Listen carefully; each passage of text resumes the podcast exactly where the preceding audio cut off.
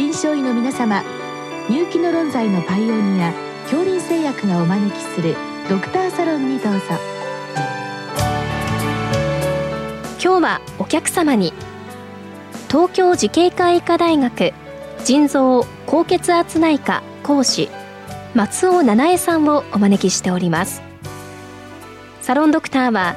防衛医科大学校教授池脇勝則さんです。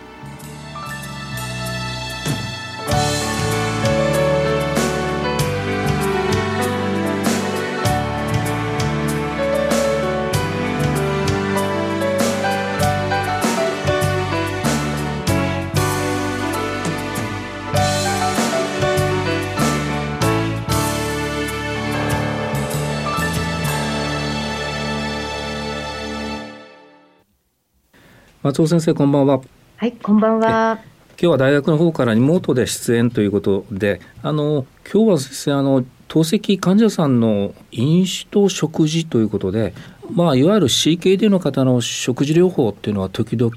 質問をいただくんですけれども、はい、まあ透析の患者さんの食事プラス、えー、お酒ですね。飲酒どうしたらいいんでしょう？い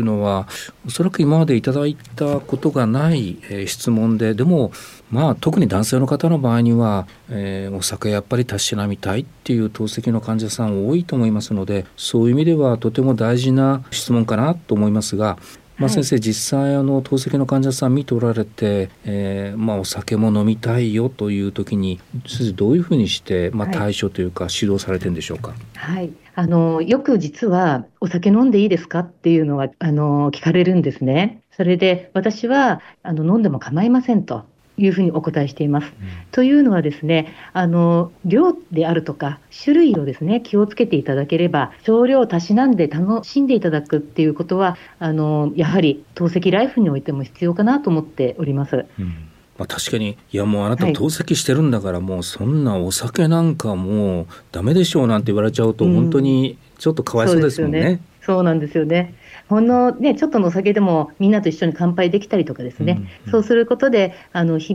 々のちょっとした楽しみっていうようなことになるかもしれませんので。はい、まずは先生からお酒はまあ OK というか、まあ、もちろんもう制限にっていうわけではないけれども、はい、お酒ダメよというわけではない。これはもう透析の、はい、特に男性の患者さんにとっては嬉しい先生のコメントをいただきましたけれども、うん、まあ、いかにこうなんて言うんでしょう適正に要領よくお酒を選ぶ量とかですね、はい、そのあたり先生、具体的にどういうふうにされてるんでしょう、えっと、実はですね、まあ、一般の方々にもあの適量ってどんな感じですかってよく言われると思うんですよね。で今は適量は純アルコールにして20グラムっていうふうに一般的には言われています。例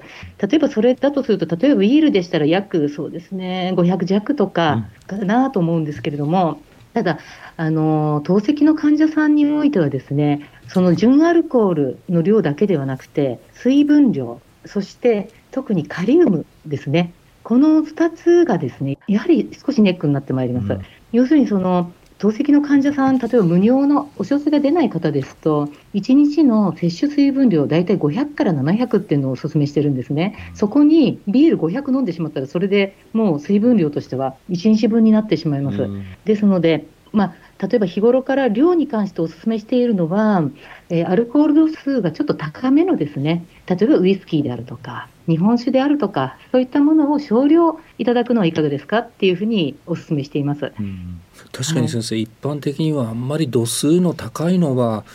どうでしょう？医者の方としてもあんまり濃いのは飲まないでっていうのが一般だけれども、透析の患者さんはおしっこが出ない分むしろ濃いめの方がいいっていうことですね。はいまあそうですね、あまり同じウイスキーの量を水割りとかにしてしまうと、ですね、うん、あの本当、水分量としてダイレクトにお体に溜まってしまうので、うん、まあ、本当に一般の方々とはちょっと違った指導になりますね。すね。はい、まあまああの、ご本人の思考にもよるんでしょうけども、まあ、むしろビールよりも日本酒、ウイスキー、焼酎の方が度数が高いので、はいはい、水分というところから考えると、患者さんの負担は少なめと。そうですねあと先生もう一つカリウムが大事とおっしゃいましたけど、はい、これお酒によって違うんでしょうか？あもう全然違ってですね実はあのカリウムというのは生の果物であったり生のですねお野菜であったり、うん、まあ、穀物であったりそういったものに結構入っておるんですけれどもあの特にですねワインですね。ワイン特に赤ワインですね。赤ワインって皆さんご存知の通りあれ皮とかもう全部含めてこう圧搾して作られるお酒でして、うん、赤ワインがかなりちょっとカリウムがお高くなっています。ですのであの女性の方とかね、ワインを少々たしなみたいという方、結構いらっしゃるんですけれども、うん、あのワイン、どちらも赤も白も比較的高いんですが、どうしてもの時は白をお勧めしているような感じですね。白のワインの方は、皮を除いた果肉で多分作られると思うので、カリウム含有量が少し低くなります。あのまあ、そもそもアルコール度数のところでやや優先順位は低くなっても、うん、まあ、やっぱりビールっていうのは結構飲みたいお酒に入ってきますけど先生ビールはカリウムっていうのはどうなんでしょう、えっと、やはりですね若干ありますがあのワインほどではないですね。なので例えば乾杯がビールってところ結構多いと思うので、ね、はい、いつもはあのビール 100cc ぐらいで乾杯していただいて、うん、それで少し別のお酒に切り替えていただいたらどうでしょうっていうような形でお勧めしています。まあ、100ぐらいですと、うん、ん、そうですね、カリウムはそんなに、確か40とか50とかそのぐらいで、そんなにないかと思いますが。確かにそうですよね、はい、ご自身で一人でっていうだけではなくて、はい、まあ、職場とかいろんなところで、はい、まあ、どうしても最初、乾杯ビールというところには、まあ、ちょっと、少なめで飲む分には OK ということで、ね、ただ、まあ、基本的には度数が高いウイスキー、えー、日本酒焼酎あたりですか。このあたりはカリウムも低いお酒なんでしょうか、うん、そうですね。はいそうなります、うん、特に私なんかは日本酒なんかどうですかなんて、うん、日本酒なんかも全然カリウムが多くなくてですね、はいそれでアルコール度数そこそこでちょっと飲むだけでも結構楽しめますから。ね。はいおすすめしていますまあ、先生あのお酒を飲む時はお酒だけじゃなくてなんかつまみながらっていうこともあると思うんですけれども、はい、そのつまみに関しては先生、ね、やっぱりなんか指導はされるんですか？いや実はお酒自体よりもそっちのつまみの方がやっぱりちょっと問題かなと思っていまして、うん、どうしてもお酒を飲みますとつまみたくなりますよね。そね。それで特にその塩辛いものつまみたくなるんです。うん、なので例えばそれこそ乾き物とかですね。イカの燻製とかそういったものってものすごく塩分も高いですし、うん、しかもリンも高いんですね。ですのでもう一般的にあのお酒をたしなむときは、そういったもういわゆるザ・おつまみというようなものは召し上がらないようにっていうふうにあのお勧めしています。もうむしろもうお酒だけであまり他物は口に入れないようにという、その方がまあ、安心というか安全というか、はい、あそうなんですね、えー、お食事のお供ぐらいに考えていただいたらいいかと思いますね。うんまあ、あのそういう意味ではお酒に関してはあのいいよという、はい、まあ、お許しがあるのはあの患者さんにとってはありがたいことですけれども基本的には、はい、えー、度数高めで、えー、カリウム低めでできるだけお酒以外のつまみはまあちょっとというスタンスですね。わ、かりました。つまみは結構塩分もカリウムもリンも高いものが多くて、うん、ちょっとおすすめできなくてちょっと残念なんですけども。あの食事の前に先生あのやっぱり私もそうですけど一日何杯かコーヒー飲んだりですね、はい、ああいったまあ食事以外の飲み物ですね、うん、この辺り先生どう指導されてるんでしょう、はい、あのそういった飲み物もすべてやはり1日の水分量に換算していただくことになっているので、うん、それこそ先ほどお話したように500から700の間であのそういった食後の楽しみのね、うん、コーヒーなども考えていただかなきゃいけないということと、うん、あと先ほども、あのー、実際にその穀物類をこう直に、あのー、例えば引いて作るようなコーヒーとかですよね、やはりカリウムがお高くなります。すね、なので、本当に1日1杯ねとか、じっくり楽しんでねっていう形で、うんうん、あのお話ししています。さすがにこれは普通の方と同じようにっていうわけにいかない、ということで、そうですね。あの最後あまりちょっと時間残ってませんけれども食事ですね、はい、まあ、はい、あのいろんなあのタンパクやらえー、塩分カリウムリンいろいろありますけれどもこの辺りのこう指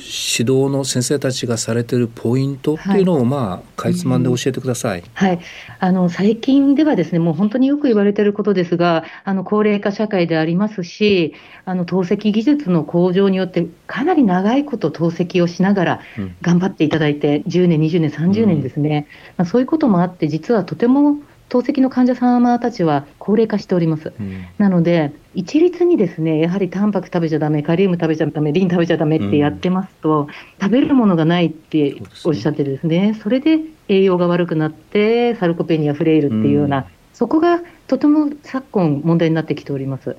でそちらに関してはですねもう本当に一律のそういう制限をかけないっていうことが今主流になっています。なのであの個別指導という形になってくるんでしょうかね、今後は、特にそれが大事になってくるかと思います。確かに、タンパク制限と言っちゃうと、本当にもう食べるものがなかなかっていうところですけども、まあ、やっぱりフレイル起こさないようにということになると、まあ、ある一定の量は食べてもいいというふうな認識なんでしょうか。そうですね、うんお肉とかお魚とか、それほど高齢の方ってそんなに取らないので、うん、ご家族と一緒に召し上がってねって言っても、ですねあの制限範囲内に入ってくる方が結構多ございますので、うん、まあ、最近はそんなような指導もすることがあります。うんこれあの、まあ、一応先生方が指導をされてそれがうまく食事が先生方の指導の通りに近い形でうまくいってるかどうかっていうのはどうなんでしょうか？どういうものをどのくらい食べてるのっていう食事の内容で判断されるのかあるいは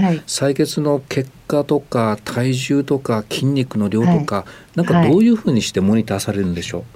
あの本当に医療施設によって違うと思いますが、やはり定期的に栄養士さんがあの例えば聞き取りで、大体このぐらい取ってますよっていうのを把握していただいたりとかですね、あとは、あのやっぱり採血とかで、うん、まあ、タンパク質取ってると、当然のように窒素とかが上がってくるわけですけど、それがあまりにも低い場合とかですね、取ってないなっていうことがやっぱりさせられますので、まあ、そういったものを複合的に考えながら、あとはその筋肉量もですね、やっぱり時折、例えば腕の周りの,、あのセンチメートルを測ったりとかですね、まあ、そういったもので評価できたら一番いいと思います。ですね。はい、まあ、いわゆる食事療法の基準というのはあるけれども、やっぱり個別でいろんな採血の結果も含めて見た感じ、うん、えー、含めて先生方個別にまあ対応されているということなんですね。そうですね。最近はもう多様になってきていると思います。うん、はい。ありがとうございました。はい、ありがとうございました。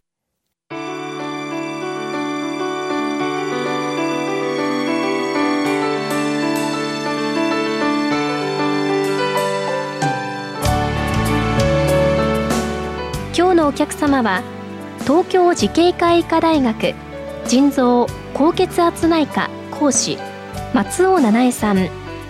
サロンドクターは防衛医科大学校教授池脇勝則さんでした。それではこれで恐林製薬がお招きしましたドクターサロンを終わります。